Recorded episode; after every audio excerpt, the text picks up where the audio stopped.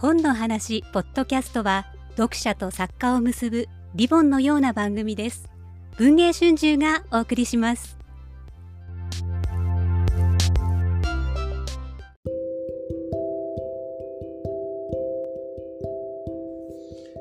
はい、えー、文藝春秋翻訳出版部部長の長島でございます。えっと、あのーこちらのポッドキャストでやってる翻訳、新刊の翻訳書について、えー担当編集者がなんか話をするという翻訳の部屋という、もう12回目になりまして、えー今回はあの、僕が担当しました、担当編集しました、えーマックス・ブルックス著、モンスター・パニックの、えーについて、えー編集部の高橋くんが聞き手となってお送りするということになります。よろしくお願いしまはいよろしす。くお願いいたします。いやもう、すごい楽しく 拝読しまして。ありがとうございます。はい。あの、まあまあね、大体、帯を見るともう、えーワールドウォー Z のブルックスの新作モンスタースリラー、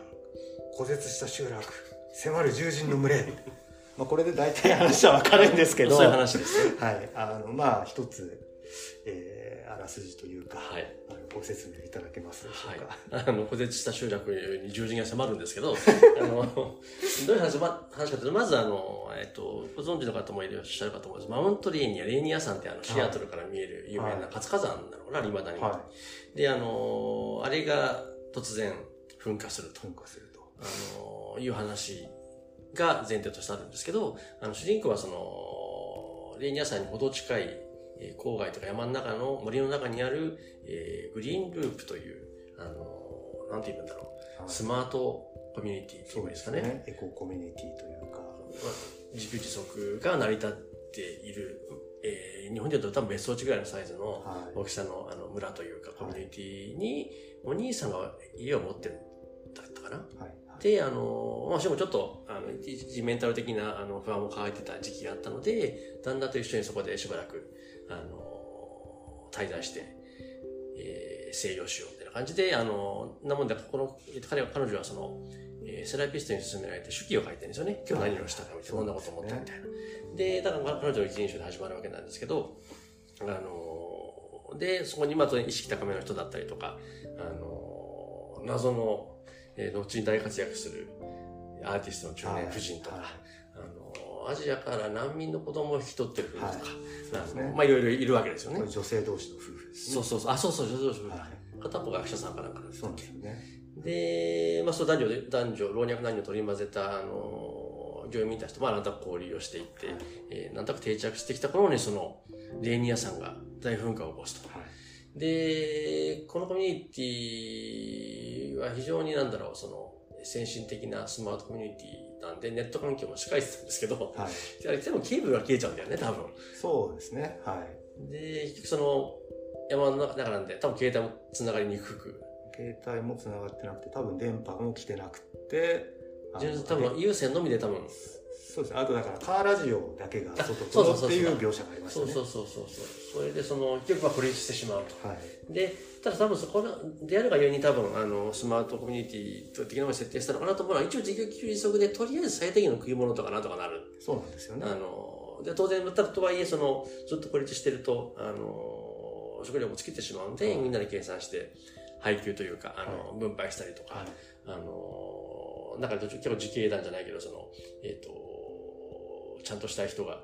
食い物隠してないよな、みたいな感じで、そう他の人が、そう、全部一応め、全部召し上げて、あの、分配するために。はい、主人公がねあの自分の家に始まってみんなの家にある食料を全部リスト化する仕事をするそうそうそうそうそうそういうシーンがありますよね。で、まあそんな、まあとはいえそんな感じで、そう、まあみんな頑張っていきましょうみたいな感じになってて、はい。あのーところがその、えー どう、順番どうだったかな？あのー主人公がその、分断されちゃ、落っこっちゃった橋じゃないけど、山道を見に行くと、巨大な岩見のようなものが山道のど真ん中にあって、はいこんなのあったっけとそうそうそう、え、落っこってきたのかなと思って、その、その岩が動くというね。あ、そこれは動物であったか、みたいな。で、なんか巨大な足跡、人、人と見まがう、は形なんだけども、人の大きさでない足と足跡があったりとか。ね、まさしくビッグフットビッグフット文字通りの。だからビッグフットっていうことは冒頭で言ったので言っちゃいますビッグフットが、あのー、迫ってくると。で、まあそこから先はもう、あの、ビッグフットの凶暴性が、はいあの明らかになって、はい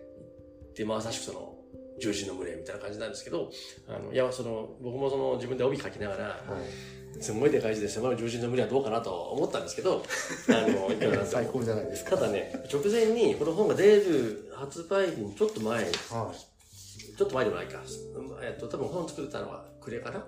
暮れから年明けにかけて作ってたんですけど、はい11月に、あの、ハモとどこだったっけかな？宝島社か。はい。あの、増田俊也さんってあの、えっと、ああ、はいはいはい。木村木村正彦はなぜはい力道山を殺さなかったかっていう名作のフィクションを書きになった。はあの、増田さん、デビュー作はシャトゥーンっていう、い。はい。あの、熊対人間の、はいはいはい。あの、パニックサスペンスだったんですけど、はいこの人が猿と人間っていうのを出したんですよ。おっと。あの、これは、これがね、近年稀に見るいい、いいジャケで、これいいですね。バカバカしい感じで。そう、これね、猿と人間で、猿が、あの、帯に凶暴化した850頭の猿が襲いかかる。そういう話なんですけど、あの、これ見て負けちゃならんと思って。負けちゃならんですね負けちゃならん。まあ、はいあの、こっち、あのこれビッグフットは850匹いなくて、はいあの、人、一家族ぐらいの感じかなぐ。らいですかね。はい。なんで、850人、850頭の猿には負けちゃうんですけど、あのこっちはやっぱり小さい猿はそうですねサイズ的にちっちゃいんで、こっちはもう、でかいので、はい、岩、岩と見まがんばかりの大きさの。3メートルとかある感じの。ただその、同じようなものが出る、出ちゃうかっていう、あのシンクロニシティっていうのみたいなのを感じて、ただ、これやっぱりこれね、そうだったんですね。このジャケのインパクトに負けちゃならんなと思って、全くですね。あのちょっとエンジン巻き、ね、あの、ふかし気味でね。ふかし気味で、はい。あの、やってたわけなんですけど、で、まあそういう、そう、あの、モンスターと人間の戦いを、が、まあ、いわばその物語の中心になってるんですけど、ええさっき言ったようにこれ、手記にな、手記だってあの、巻き込まれた女性の手記だというふうに言ったと思うんですけどね。外側の枠のお話があって、はい。あの、だから冒頭はこの手記で始まらなくて、冒頭何かっていうと、著者マックス・ブルックさん、ブルックスさんの話で始まる。で、彼のところにある人の、あの、知らない人がメールが来て、はいリンクが貼ってあって、そこに、あの、リンク先行くと、ビッグフット村を襲撃っていう、行かれた見出しの、あの、記事が出てきて、僕何度行かれてんだろうと思うんだけども、あの、そのメール、来たメールにその、実はあのブルックスさんが昔、はいファンゴリアってこれ、ホラー、ホラー結構コアなホラー、ホラー雑誌なんですけど、はい。ファンゴリアにその、僕の、俺の考えるベスト、あビッグフット映画、はいベスト5かな、サスカッチ映画。そうそうそうそうそうそう、っていうのを、あの、見たので、連絡差し上げましたみたいなこと言ってて、で、で、かつ好きでしょ。そうそうそうそう。で、かつあなたは、あの、ラライターとしてはね、はいちゃんとリサーチをなさる方だということを見込んで、あの、ご相談するんですかっていうメールで、何かといえば、それはその、さっきちらっと言った、えっ、と、グリーンループっていう村のその、えーお家を持ってる、えーお兄さんのね、はい。で、妹が、その、とあることでいなくなってしまったと。で、あの、外側、そう外部から見ると、マウントデニア山の噴火災害、大災害によって、グリーンループは孤立してしまって、はい。ようやくその道が開通した、あの、して、えーレンジャーかなんかが、あの、そこにはい。到着してみると、もう焼け跡になってて、誰も生きてる人残ってなくて、はいあのーその、ただ主人公の、えー、妹、妹、妹じゃない、あのさ、あの、問い合わせをしてきた人の妹そうですね。の、はいあのーまあ、いい体見つからなかったと。そうですよね。で、あのー調査をしていくと、手記が残ってたと。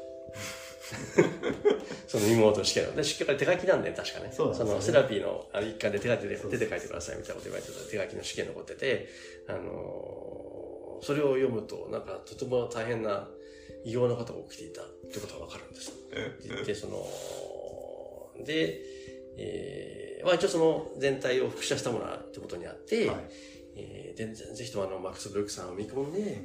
この手記をこう、えーパブリッシュすることで、あの、自分の妹を探す機運に結びつけてくれませんかとはい。いう依頼が来て、で、ブルックスはこの手記を読み、これ嘘ではないような気がすると。うんで、あの、あの、手記を、あの、再録して、同時にその、えっ、と、依頼主のお兄さんへのインタビューと、はい。あの、レンジャーの人レンジャー、最初にその焼き跡に踏み込んだレンジャー。の人と、あの、のインタビューっていうのを交えながら、はいあの、この大変な、あの、何出来事を、そう、伝え、皆さんにお伝えしますっていう体裁になってて、ね。だからまあフェイクドキュメンタリーとかまあフェイクノンフィクションというか、はい。そういう体裁になってる本で、あのー、ワックス・ブルックスは一作目からしてそういう変なことやってる人だったので、そうですね。ゾンビサバイバルガイドですか。そうです、そうです。はい。あの、多分まあものブルックさんについてちょっと説明をすると、あの、はい。はい。僕と同じと、ほほぼ同じ年、あの70年代の初期生まれ。なんで72年生まれとかですよね。で、お父さんが、あの、メル・ブルックスというね、あの多分今一番有名なのはプロデューサーズっていうあはい映画ミュージカル。で多分一番有名なのかなと思うんですけどあのそヤング・フランケンシュタインもそうだっけ？ヤング・フランケンシュタイン震災後であとはあのまあパロディコパロディコメディみたいな感じのはい。監督さん、映画監督。であの「珍説世界史」っていうね、うん。あのえーもう一番、この人の一番バカな映画かなと思うのがあるんですけど、とつまやとディズニープラスを見たら突然パート2が30年、40年ぶりか、ぐらいできてて、多分今ね、僕もあんまりまだ見てないんですけど、あの、どうやら連映画、2時間の映画じゃなくて、連続ドラマみたいな感じの体裁になってるっぽくて、あの、本当珍説世界史1の方は、多分今やったらこれコンプラ的に多分やべえだろみたいな、あの、で、メルクさんユダヤ人なんで、あの、ユダヤ人ネタを彼はできるわけですよ。なるほど。当事者で。すよで、ヒトラーのネタも、ひアドルフ・ヒトラーを愛すっていうネタがあった気がするんだから、まあ、とにかく、そういう、あの、ナチス系のややばい、あの、ギリギリのネタをぶち込んだのが、陳説世界史だったんで、まあ、ででもディズニー配信だから、まあ、2はもうちょっとこの、いろいろ配慮したものになってるなと思んですけど。なくなってるとは思いますけど。でも元気なんだなと思って。そうなんですね。で、そんで、おお母さんが。母さんが、えっと、アン・バンクロフトという、彼女こちらは全然その、旦那のメル・ブルックスと違って、ちゃんちゃんとしたところがありますけど、あの、えっと、奇跡の人のサリバン先生。はい。と、あとなんだっけな、えっと、有名なのがあって、そう、えっとね、あ、そうそう、卒業のミセス・ロビンソンがいて、だあからその、ちゃんとした、ちゃんとしてない、ちゃんとして、あのメル・ブルックスとちゃんとしてるんですけど、あの、ちゃんとした、あのしっかりした女優さん。あはい。で、あの、これはかなりのね芸能界大大まあ、名名家と言っていいのか、あの、なんですけど、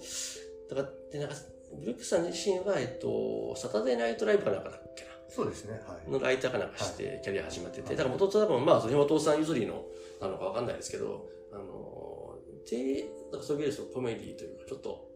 パロディ的なコメディですよね。あの、サタデーナイトライブなんで。なんかね小さい頃はディスレクシア気味だったみたいなあそうなんだありましたけどねそう。で、あとで、その、まあそうこうしているうちに最初に出したのが、えー、ゾンビサバイバルガイドとか日本でも出てるんですけど、はい。あの、もう題名そのまんまですよね。あのゾンビが出全部が出て出たらどうやって生き残ればよいか、はい。ちょうどいい武器とかね、はい。あのゾンビというものの習性とかいうのを、なぜノンフィクションの天才で、はい。書いてる本で、あの、これがなんかすげえベストセラーになったんですよね、アメリカで。はい。はいはいで、あの、だからその、で、その後は、えっと、あれの、確か、端末になんかゾンビ発生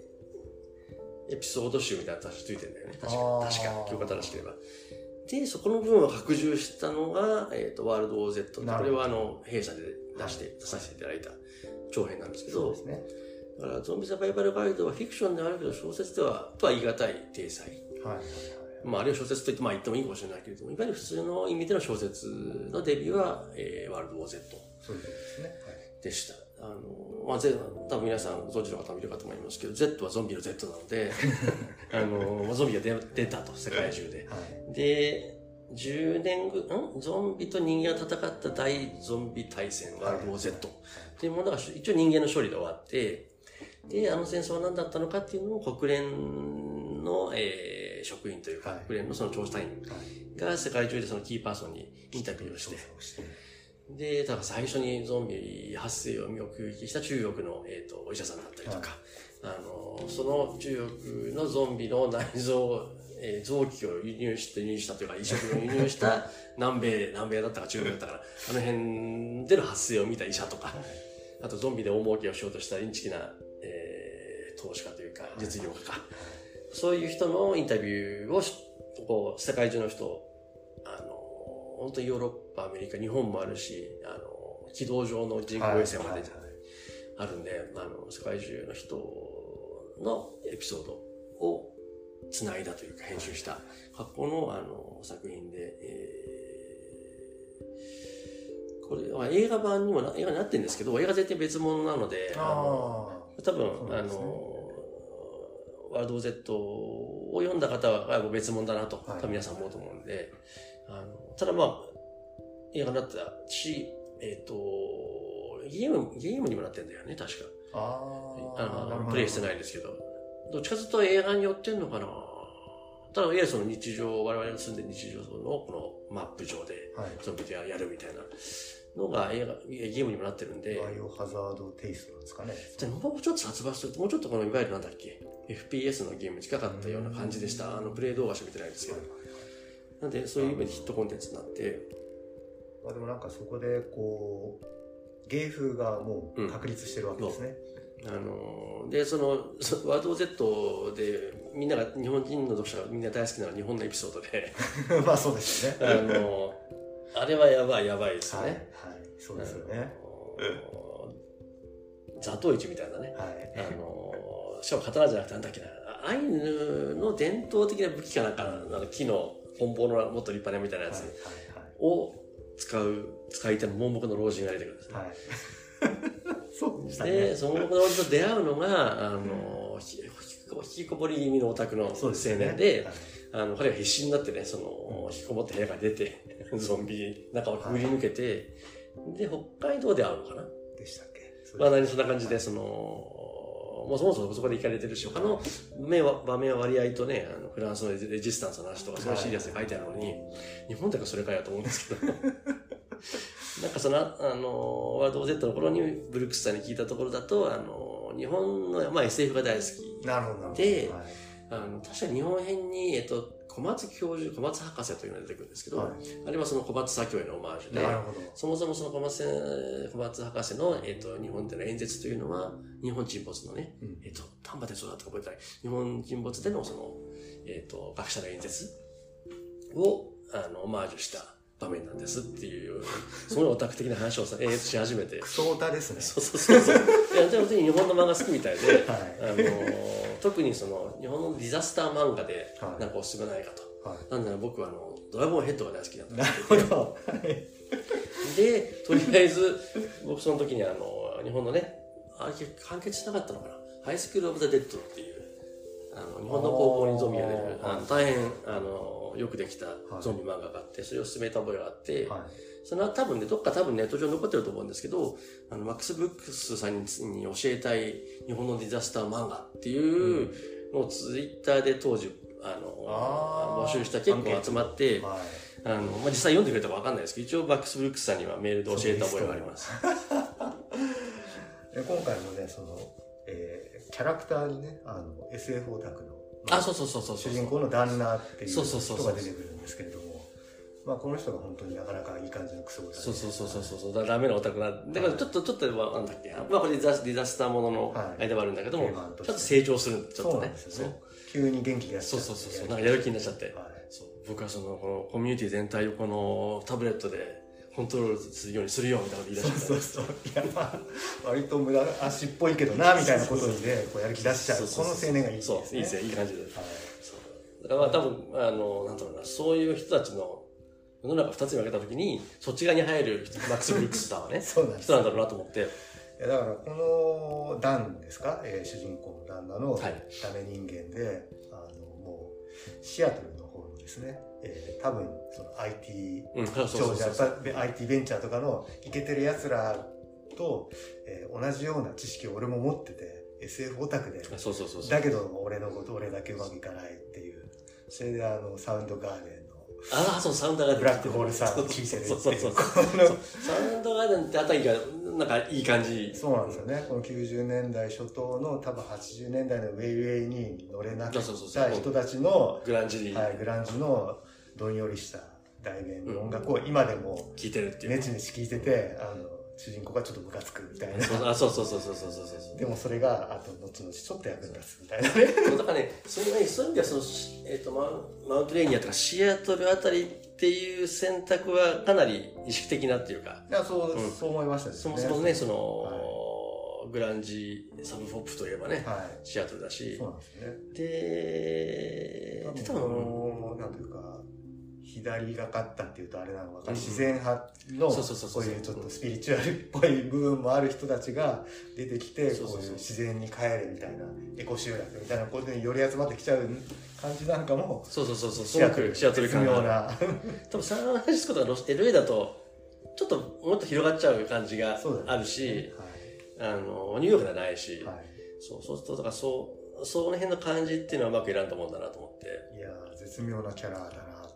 そうそうそう年が近いせいかわかんないですけど。そうかなるほどね思いましたけどね。はい。でさっきちらっと言ったその、えっと、アーティストの,、はいあの女の人のねはいはいはい。彼ヨーロヨーロ東欧かなんかの人なんだっけもともとおそらくその内戦を経験してっていう人ですね。そういうのが徐々に徐々に見えてくるんですけど、その彼はそヨーロッパの負の歴史性みたいなのを背負った人で、はい。でこの人はあのだから唯一ひるまない。そうなんですよね。そう獣人が来て割とみんなまあ当然みんなインテリだし、はい。そこそこいいところの人たちばっかりなんでビビったりとかあのパニックったりするんですけど彼女は一人あのガラス機みたいなの作ってですね。そうなんですよね。ガラスのギルトアート作ってる人で平気で割るっていうね。そう。そう。割ってあの脇火みたいに使う。そうそうそうそう。そう、忍者の分け飯みたいなものに。躊躇なくやっちゃう。この人かっこいいんですよ。はい。そう。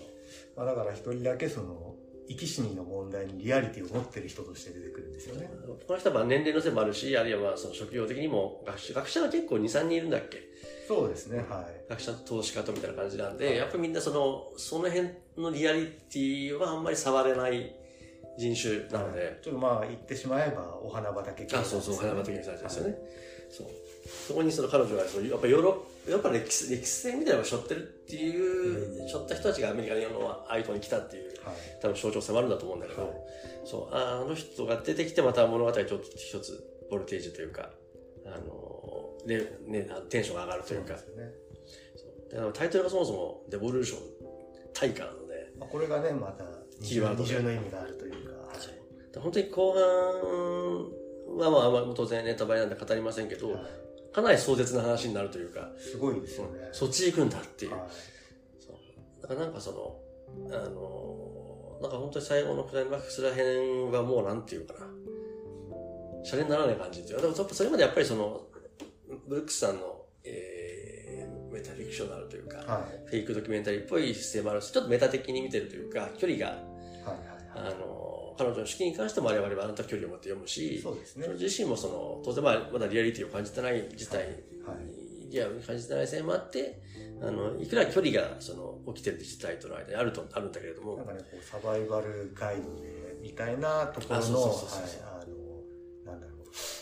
菜園の作り方、ゼロから作る野菜菜園とかそうそうそうそう、そういうやってる、そうう。そう、そうやってる、そうまあ。そういうあたりは、あの、多分、ブルックスの趣味の、そうそうそういろいろ丸出しなのかなとは思いますけど、はい。コンポストにね、なんかいろいろやつ。そう。コンポストにやったの土を撒いたら種が入ってたんで、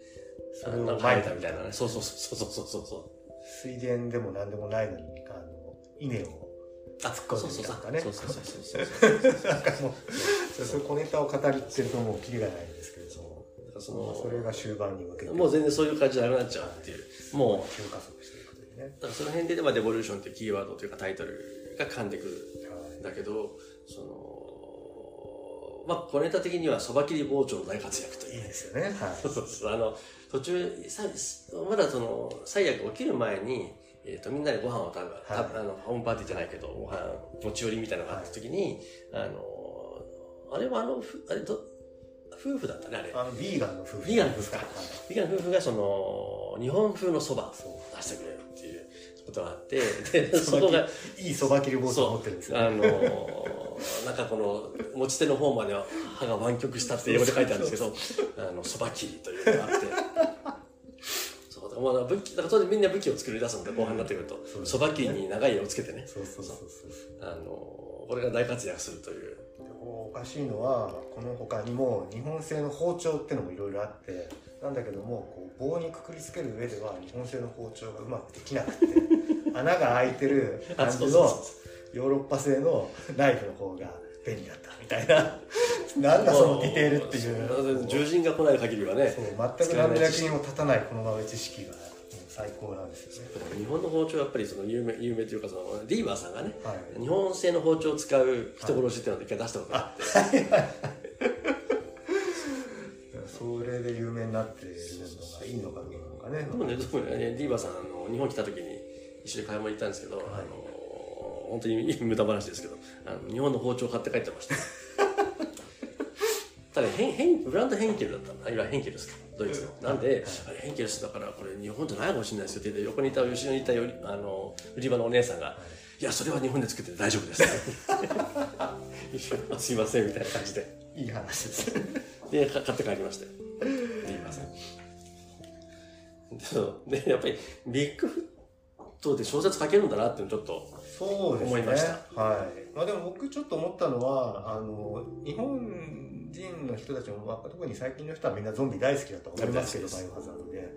でも、まあ昔よく言ってたのは、日本は遺体を焼いちゃうから、ああまりその遺体が動き出すゾンビっていう概念はやっぱし欧米だよねっていうのがあうんうんって、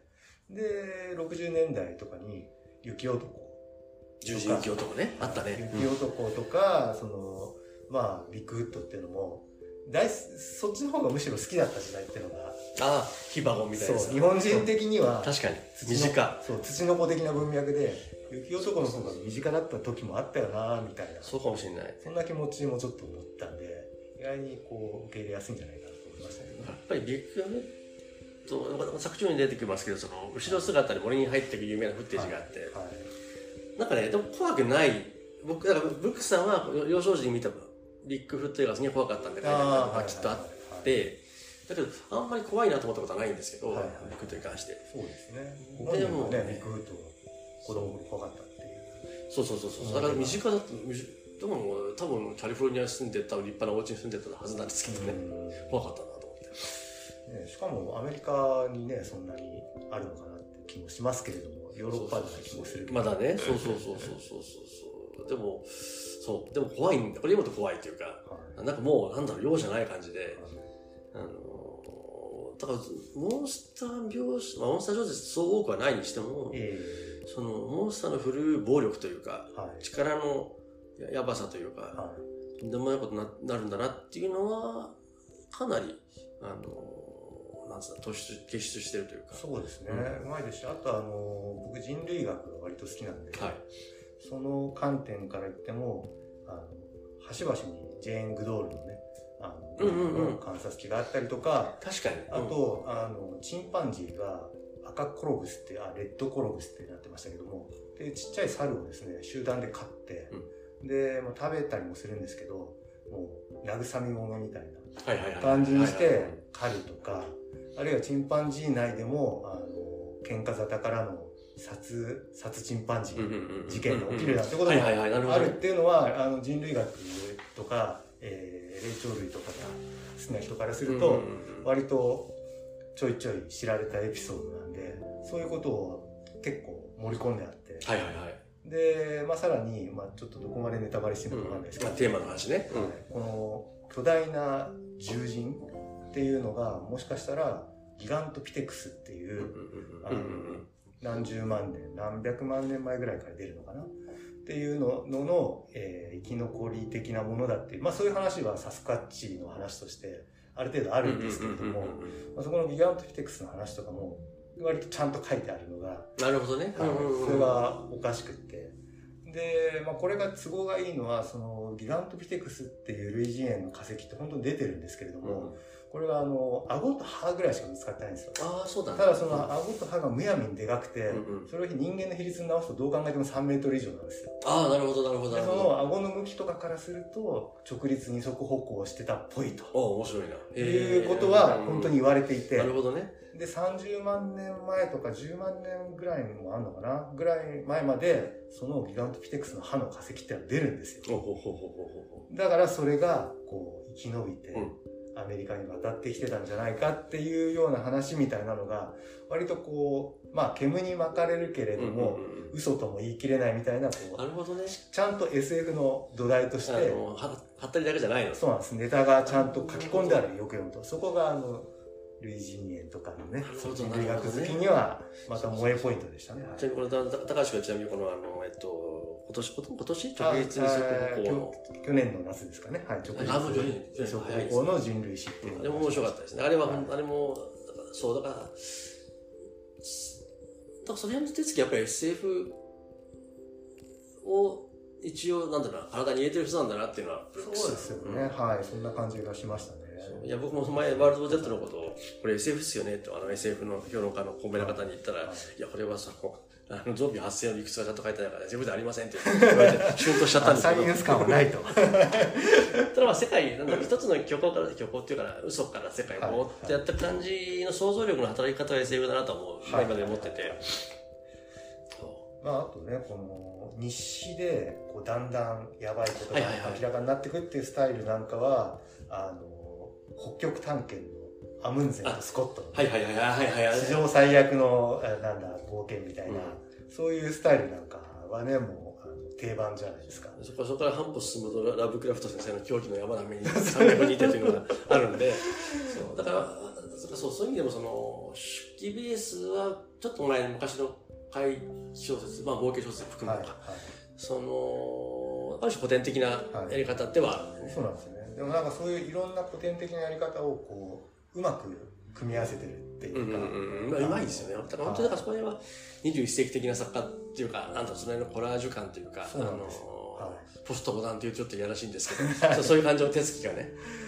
いやだから僕は常にこうエンターテインメントノンフィクションっていうのをはいはいはい。目指したいの、まあ、あの高野秀之さんとか中畑祐介さんがおっしゃるようなっていうののがいいなと思ってるんですけれども、エンターテインメントフェイクノンフィクションになってフェイクとノンフィクションが打ち消し合って最終的にただエンタメになってる気もするんですけど。いや、言ってることはわかります。はい。っていうこうなんか一周回ったおさらに面白いみたいなそんな感じがすごくあるかなと。思いましたですね。いや本当に。いや、ビッビッグフットのこう地地味地味な感じをちょっと払拭されたというかね。そうですよね。あのそういうことは、あの我々どっちもメタル好きなんですけど、あのビッグフットのメを歌うメタルって多分アルカトラスのビッグフットしかないんじゃないかと。確かに。吸血鬼とかゾンビとか死ぬほどあるのに。確かに。そう。だそれぐらい、なんだろう、多分きっとねもっさりしたイメージがきっとあるんですよ。そうですよね。うんファニーな感じっていうのはね、どうしてもある程度は受けてしまう。け毛むくじゃらだし、モフモフしてるし。はいなんだけど、その、なんかこのメタルっぽくないものを、もう後半なんか、なんだろう、デスメタルみたいになってますもんね。まずいですよね。うんデスメタル聴きながら聴くとちょうどいい感じジュラシックパブより怖いんじゃない？あ全然怖いですよね。はいでも、忠実に、これ一応映画化、映画化とか映像化のあれが、はいあのー決まってるというか、はい。一応監督まで決まったらしいんで、そこそこちゃんと進んでるみたいなんですけど。そうそう、まんまやったらこれどう見ても R 指定だよなと思って。いや、まずいですよね。うん、出ますもんね、いろいろね。はい。人体破壊された末の飛び交っちゃいますからね。そうそうそうはいあれあそこはな、だからまあ逆に言うと小説はそれができるというか、映画だとなかなかね、今時しにくいんで。ね、この手記スタイルみたいなものとかもね、あのブレアウィッチ風とかで行こうと志せば追求できなくもないと思うんですけど、iPad カメラのやつとかで。まあでもそれでちょっとどこまで作れるか難しい。うん難しいはいうんまあでも楽しみですね。楽しみですね。一応なんか、あの、まあ、作品自体もね、ローカッショーのホラー部門の候補にもなっはい。たので、あのショートリスト、勝ったのは、受賞はメキシカンゴシックか。はいはいはい。昨年出ましたそうね。そうそう、あの、早川書房で出た、あの、やつ。で、まあでもタイトルからはこれ、やりも若干なんだろう、ポストがなんていうか、その、ゴシックっていうね、そのジャンル自体を若干批評してみたところある小説で。ただその、なんか最近、この間、どっかの、あれ、海外関係の人に聞いたのは、ちょっとメキシカンゴシック周りの、あの、あれはすごいアメリカで売れたらしいので、はい。あの、ちょっとホラーが復権してきて、今ホラー今ちょっといけてるかもみたいなね、ね。話出てて、あの、今やってるシャマランのなんだっけシャマランの新しい、タイトル忘れちゃった、ああれも、あの、ピーター、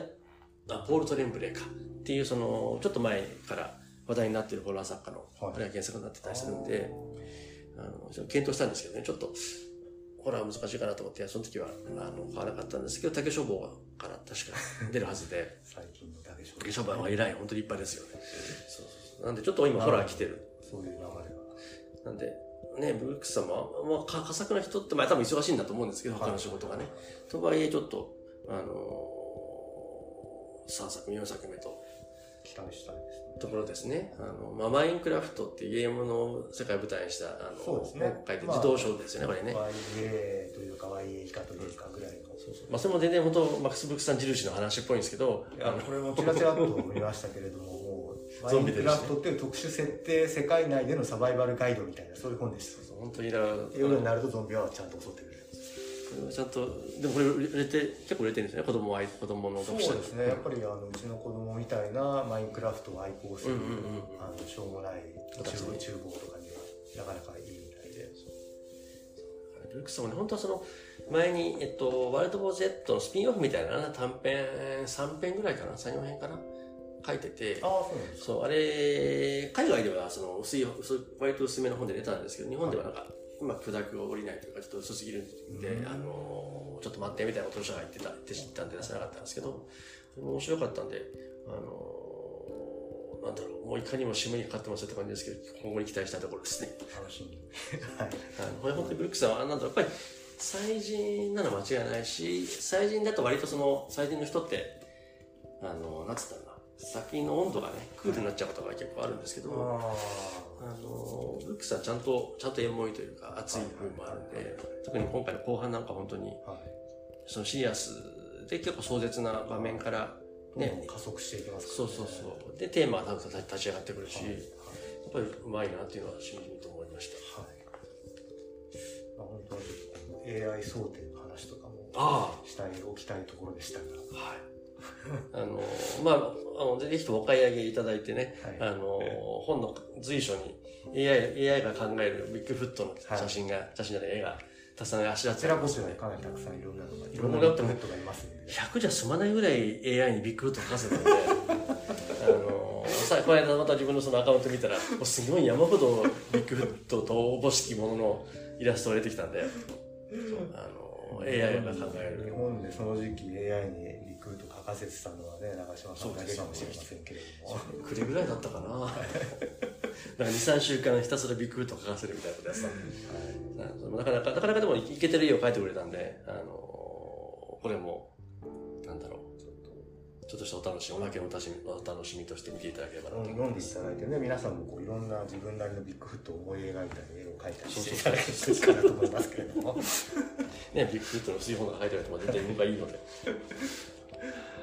わはい。かりました。まあそんな感じで、はいあのありがとうございますマックス・ブルックス、著浜野秋を焼く、はいモンスターパニック、あの、後ろにビッグマークがつきますけど、あの、文芸春秋より好評発売中でございますので、ぜひともよろしくお願いいたします。手に取っていただければと。ありがとうございありがとうございままし。た。